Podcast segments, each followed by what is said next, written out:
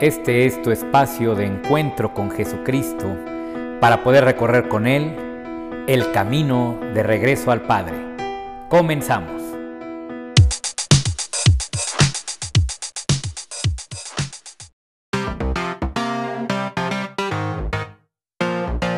Hola, ¿cómo están queridas hermanas, queridos hermanos? Un gusto poder estar con ustedes. Los saluda como todos los viernes su servidor Miguel Bustos en este camino de regreso al Padre. Y estamos tratando temas muy, muy interesantes. Ya en el episodio pasado hablamos de la gracia y vamos a dedicar este programa y dos más a hablar sobre las virtudes teologales, esas virtudes que vienen de recibir gracia y no como muchas veces se nos dijo que era al revés, que primero habría que hacerlas para que después Dios nos amara. Y pues hoy comenzamos con la primera, con este primer paso en esta escalera maravillosa que lleva al Señor, que es la fe. Pero no cualquier fe, es la fe que mueve montañas. Comenzamos.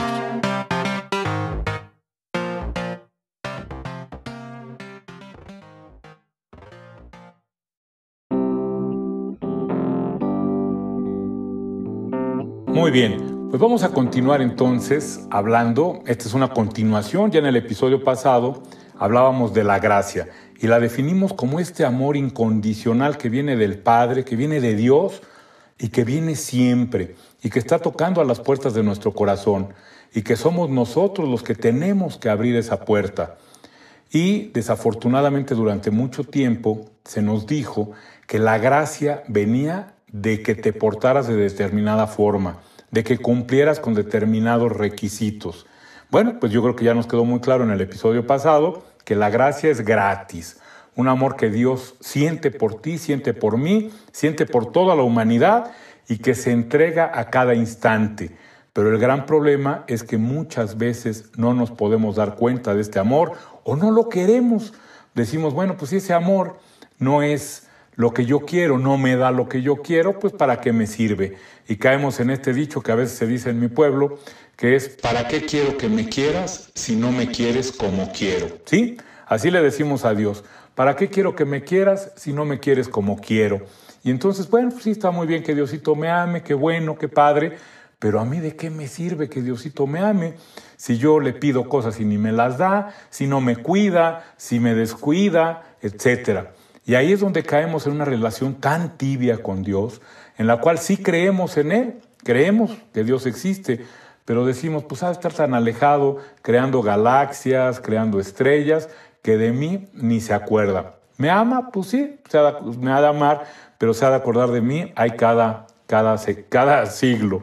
Entonces, fíjate qué triste que nos quedemos teniendo una, una fe de este tamaño, tan pequeña, una fe que siempre nos queda a deber, una fe que es muy injusta con Dios, porque Dios te está amando y te está amando ahora mismo.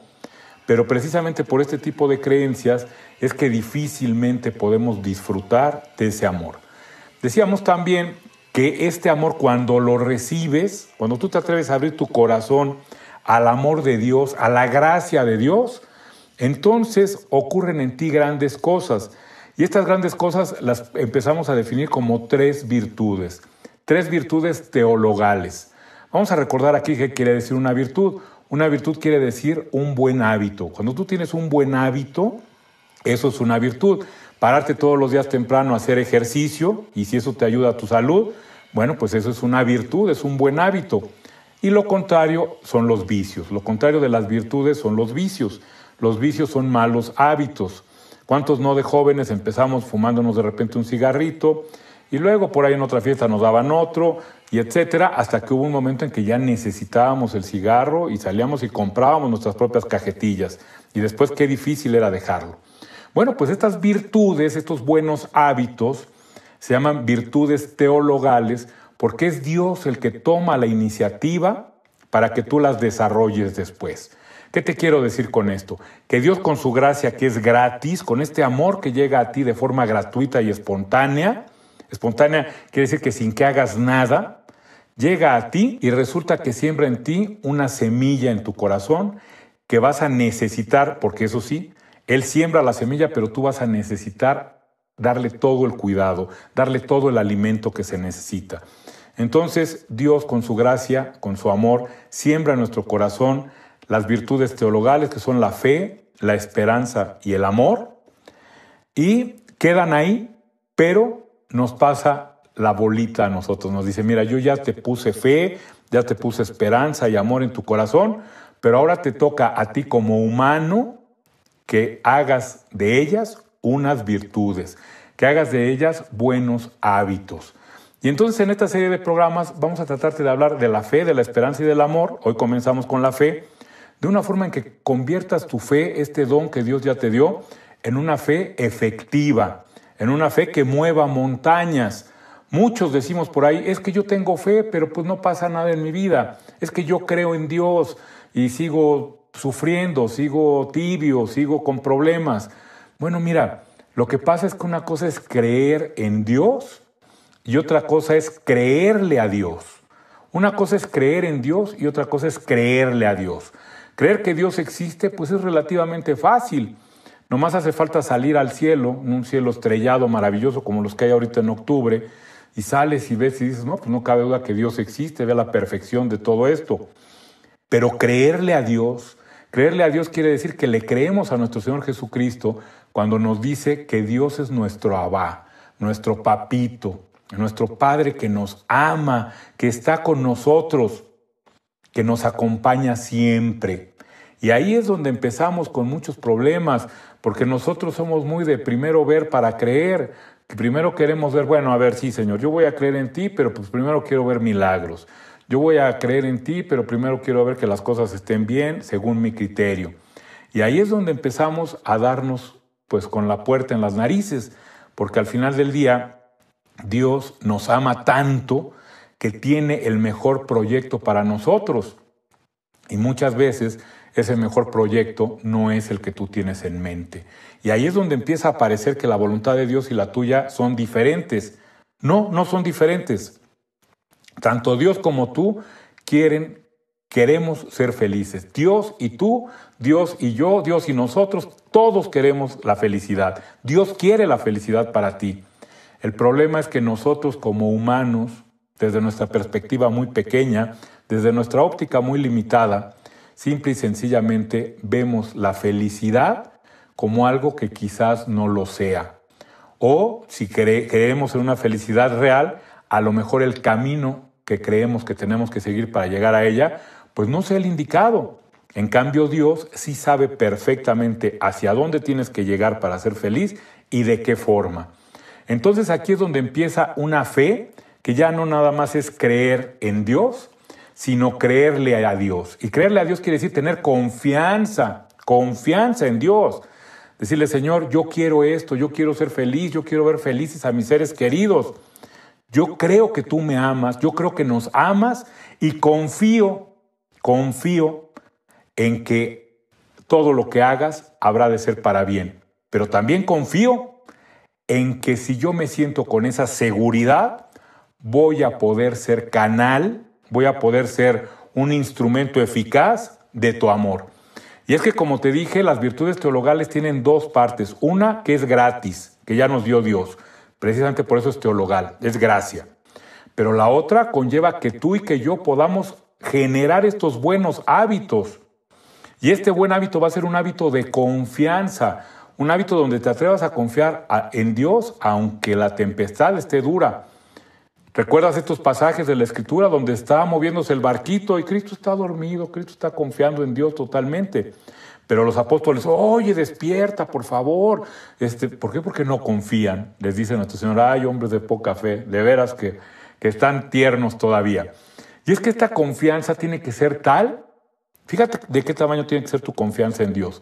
Tiene que ser de tal tamaño que te permita estar sereno ante las tempestades, que te permita tener una mente clara, lúcida y santamente iluminada aun cuando las cosas parecen ponerse más difíciles, que te permita tener también este estímulo y motivación de saber que Dios está contigo y que te permita sonreír quizás ahí donde los demás lloran. Ah, caray, te estoy diciendo muchas cosas, pero es que la confianza es esta.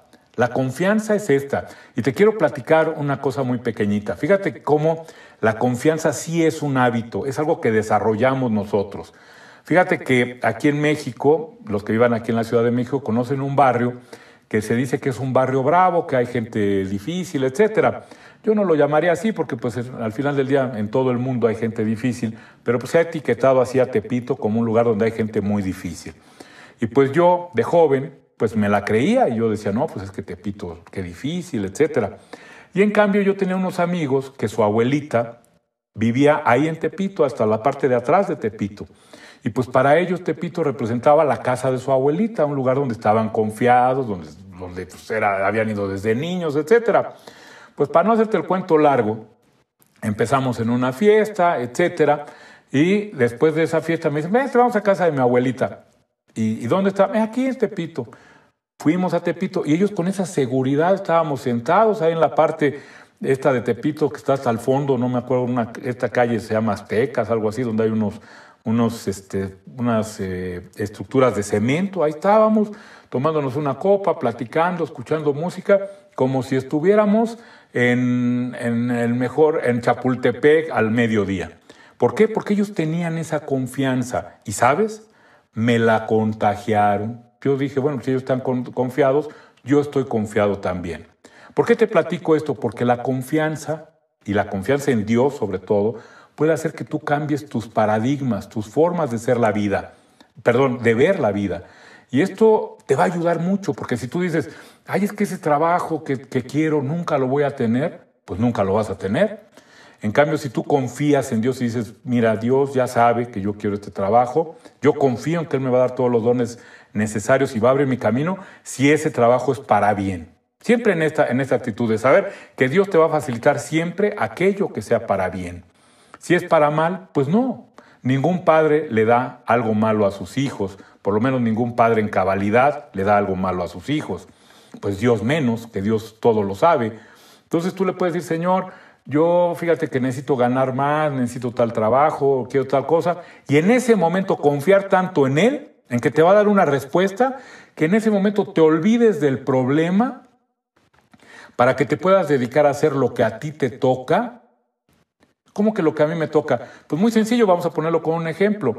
Imagínate que vas a pedir trabajo, vamos a seguir con el trabajo. Imagínate que vas a pedir trabajo a una gran empresa. Y pues generalmente lo que hacemos es estarnos preocupando por qué va a decir el de recursos humanos que nos va a, a entrevistar. Pues eso la verdad es que no nos corresponde ni lo vamos a saber nunca.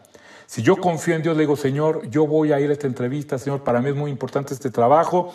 Si es para bien, por favor, Señor, que todos los caminos se abran. Y me quedo con esa confianza. Y entonces con esa confianza y con esa tranquilidad y hasta con ese gusto, empiezo a hacer lo que a mí me toca. ¿Qué me toca a mí? Pues me toca a mí, para empezar, armar un currículum vitae, un recorrido de vida, donde eventualmente yo puedo hacerlo muy bonito, explicar muy bien las cosas, ser muy honesto, etc. El siguiente paso que puedo hacer es el día de la entrevista, pues pararme temprano, hacer una oración, ponerme contento, ir de la mejor forma, bañarme, arreglarme muy bonito, muy bien y sobre todo en un estado en un estado que no sea angustioso. Fíjate que dicen que los reclutadores, por ejemplo, de los empleos, se fijan mucho en eso, en que la gente llega nerviosa, estresada, y eso como que cierra los caminos. En cambio, tú agarras, te arreglas, te pones muy bien, le pones todo, confías en Dios y le pones, Señor, lo que salga de esta entrevista, yo sé que será para bien, tanto si sale como no sale. Perfecto. Llegas con esa tranquilidad y con esa paciencia, pues ten la seguridad de que algo hermoso pasará pasará una de dos. Si ese trabajo es bueno para ti, te lo darán. Y si no es bueno para ti, Dios te habrá de dar la luz para que entiendas por qué no es bueno para ti y muy probablemente te abra otra puerta. Entonces, ¿esto cuándo ocurre? Bueno, pues ocurre cuando tienes una fe adulta. Ya no la fe de creer en Diosito nada más y creer en Diosito como Santa Claus, que le voy a hacer una carta y a ver si me la cumple. No, sino creer en Dios como adulto, sabiendo que el creer y confiar en Dios te va a dar a ti precisamente todos los dones necesarios, porque Dios quiere darte todos los dones necesarios para que te puedas convertir tú en la solución del problema que le estás planteando y lo que a él le toca, ten la seguridad que lo va a hacer y lo va a hacer muy bien. Fíjate que nos dice en el Evangelio nuestro Señor Jesucristo, en Marcos 14, 21, nos dice, cuando pidan, crean que ya se les concedió. Y este crean que ya se les concedió no es para que se queden, para que nos quedemos acostados. Ah, no, pues ya se me concedió, ya, ya no hago nada. No, es crean que ya se les concedió para que precisamente en esa confianza salgas y hagas todo lo que a ti te toca. Dios ya hizo y va a hacer lo que a Él le toca, pero ahora te toca a ti, te toca a ti precisamente con esa confianza y con esa actitud de un hijo de Dios, salir al mundo y resolver lo que a ti te toca, en la certeza de que lo que a Dios le toca siempre estará y siempre estará bien hecho. Y aquí tendríamos que llegar a tres reglas importantísimas de la fe adulta. Tres reglas muy, muy importantes de la fe adulta. La primera regla, sin duda, es saber que todo viene de Dios. Fíjate que a veces decimos, bueno, no, es que de Dios deben de venir pues nada más las cosas que, son bonitas, nada más deben de venir las cosas que son buenas. Bueno, pues yo te quiero decir que todo viene de Dios y vendrá la segunda regla, y todo es bueno. Si todo viene de Dios, todo es bueno. Pero ¿cómo va a ser bueno todo? Bueno, pues lo que pasa es que tú juzgas, y ahí está el pecado original, juzgas lo que viene de Dios. Eres tú, soy yo, la humanidad, quien juzga lo que viene de Dios. Y es ahí donde lo convertimos en bueno y malo, en agradable y desagradable, diría yo. Porque bueno, bueno es todo. Oye, pero ¿cómo va a ser bueno esto? Bueno, pues yo te quiero decir que en la, en la vida nos ocurren tres tipos de cosas aquellas cosas que nos llegan de Dios y luego luego las identificamos porque nos encanta que pasaron. Ay, mira, Diosito me volteó a ver porque ya me dieron tal trabajo. Diosito me volteó a ver porque ya me sané. Diosito me volteó a ver porque eh, X o tal cosa. Esas son muy fáciles de reconocer. Y te digo una cosa, a veces somos tan injustos que ni siquiera las agradecemos. Pero bueno, eso será motivo de otro, de otro eh, episodio. Las segundas son aquellas que son desagradables al principio, que te ocurrieron hace ya algún tiempo y que a la larga del tiempo te has dado cuenta que aunque te desagradaron en su momento, después se convirtieron en una gran bendición. Ay, no me casé con tal persona y cómo lloré. Y mira, resulta que gracias a que no me casé con esa persona, hoy pude hacer mi vida con una mucho mejor persona o pude realizarme profesionalmente y esperar un tiempo, etcétera oye, no me dieron ese trabajo y casi me muero, y mira, resulta que a la larga aprendí a hacer mi negocio y hoy no soy empleado de nadie, tengo mi propio negocio y me va muy bien. Oye, esa enfermedad terrible que me dio, pues sí, resulta que esa enfermedad terrible que me dio me permitió dimensionar lo que realmente vale la pena de lo que no, y dejé todos los vicios que tenía, dejé todas las malas actitudes que tenía, y después de esa enfermedad me acerqué más a Dios, y hoy puedo decirte que soy una persona que está más alegre, que está más confiada y que sabe amar mejor. Entonces, estamos hablando de estas tres. La primera, aquella que es normalita, natural y que se da, que se da en forma espontánea. Las cosas llegan como las pediste, en el momento en el que las pediste. Ahí el único peligro es que muchas veces somos tan soberbios que creemos que nos llegan de esta forma porque nosotros no las porque nosotros somos aquel y ahí desafortunadamente muchas veces perdemos la capacidad de agradecer a Dios. Las siguientes son aquellas que en su momento nos parecieron, nos parecieron que eran desagradables, inclusive nos parecieron una maldición, y a la larga del tiempo, dos, tres años, cinco años inclusive, te das cuenta de que fue lo mejor que te pudo pasar. Y la tercera, que tienes que tener muy en cuenta las dos anteriores, es lo que hoy te está pasando que es desagradable, que debes de entender que no te debe de separar de Dios, porque a veces, a veces las más grandes bendiciones vienen envueltas en papel periódico. ¿Qué quiere decir esto? Que a veces no podemos ver las bendiciones. A lo mejor esto, por ejemplo, de la pandemia, ahorita si yo te pregunto, oye, ¿qué bendición hay detrás de todo esto? A lo mejor digamos, no, pues yo no alcanzo a ver cuál hay pues mira cuánta gente sin trabajo, mira encerrados en la casa, mira cuántos muertos, cuántos enfermos, cuántas familias dolientes. Bueno, pues habría que esperar y ver dentro de dos, tres, cinco años, muy probablemente podamos decir, mira, esto que permitió Dios, y es que lo malo, bueno, esto lo vamos a explicar, esto que permitió Dios será para bueno. ¿Por qué diferencia entre lo que Dios da y lo que Dios permite? Muy sencillo porque de Dios, que es todo bondad, solo puede venir lo bueno. Y de Dios, que es todo bondad, solo puede permitir aquello que no es bueno siempre que detrás venga algo bueno. Dios saca de los males bienes. Y esta es la fe confianza que realmente tenemos que tener como cristianos si es que realmente queremos llevar una vida, una vida de fe real. Entonces, recapitulando, querido hermano, yo te quiero decir una cosa. Si tú empiezas a tener una fe en donde sepas que todo viene de Dios, que todo es para bien y que todo, si vas de la mano de Jesucristo, te sirve para plenificarte, entonces vas a tener otra perspectiva muy diferente de esta vida. Vas a poder tener realmente el poder de los hijos de Dios, que el poder de los hijos de Dios no es que todo lo transformen, el poder de los hijos de Dios no es que sean como Dios, el poder de los hijos de Dios es que de la mano de Dios, de la mano de nuestro Señor Jesucristo, juntos podemos ir caminando este camino de regreso al Padre y sobre todo también este camino maravilloso que nos permitirá ser nosotros mismos como Dios nos tiene concebidos, como Dios quiere que seamos.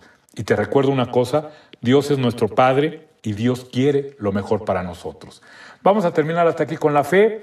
El Señor nos conceda la gracia de tener una fe sólida, una fe no de niños ya, porque muchos somos adultos, sino una fe que sepa que Dios está con nosotros y que en la medida en la que confiemos en Él, dicen por ahí que los milagros que ocurrirán en tu vida siempre serán del tamaño de tu fe, confianza que tienes en el Señor. Que el Señor nos conceda esa gracia. Muy bien, y como siempre, pues me despido de ti, deseándote lo mejor, diciéndote que, que nos debemos de amar mucho. Yo te amo, yo te amo, querido hermano. Vamos a amarnos. A veces esta palabra pareciera que nos queda muy grande, pero es un mandamiento que el Señor nos da. Ámense los unos a los otros. Yo te quiero decir que te amo, querido hermano, y te quiero pedir que hagas, por favor, de este espacio, que hagas que llegue a mucha gente. Te lo digo siempre que no es porque quiera yo ser youtuber o diputado, lo que quiero es que la palabra de Dios que aquí vertimos llegue a mucha gente que quizás hoy la necesita. Que Dios te bendiga mucho y nos vemos aquí el siguiente viernes. Hasta luego.